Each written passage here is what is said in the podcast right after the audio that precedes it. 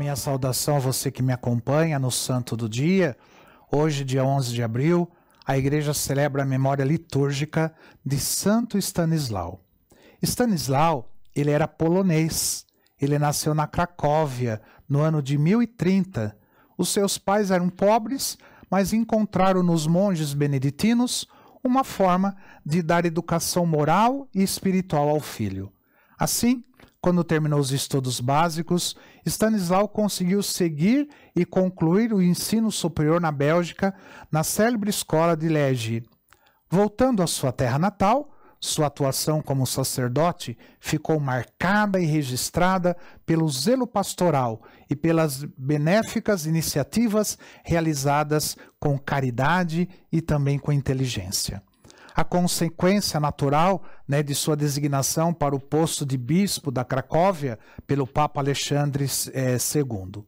Decisão que contou com apoio não só do clero, como também de toda a população, inclusive do próprio rei Boleslau II. O rei admirava Stanislau e, nos primeiros anos, o apoiou no trabalho incansável de evangelização em toda a região, assim como na formação do clero local, o qual preparou para substituir os monges beneditinos na administração da igreja polonesa. Mas Stanislau também apoiava o rei em suas melhores ações.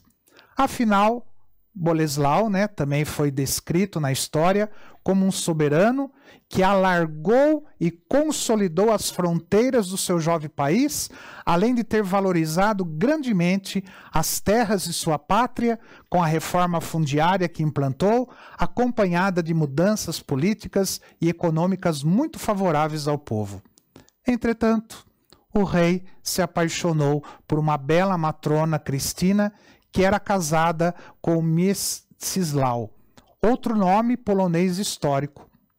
Apesar dos conselhos de Stanislau e de sua exigência de que os preceitos católicos do casamento fossem respeitados, Boleslau não se conformou em ficar sem a sua amada, simplesmente mandou raptá-la. O bispo o ameaçou com a excomunhão, mas o rei não recuou. Stanislau cumpriu a ameaça e Boleslau, né, enfurecido, ordenou a execução do, do religioso, comandando em pessoa a invasão da igreja de São Miguel na Cracóvia, onde Stanislau celebrava uma missa. Porém, os guardas, impedidos por uma força misteriosa, não conseguiram se aproximar do bispo, tendo o rei de assassiná-lo com as próprias mãos. Stanislau foi trucidado no dia 11 de abril de 1079.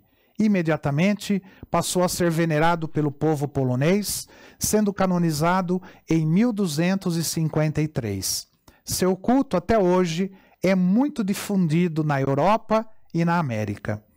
Veja, Stanislau foi martirizado por um amigo por não o ter apoiado contra os preceitos católicos, mesmo na condição de rei. Tão disciplinado era o bispo que exigia essa mesma disciplina de seu rebanho, que nem o cargo soberano do infrator o fez calar-se, pagando por isso com a própria vida.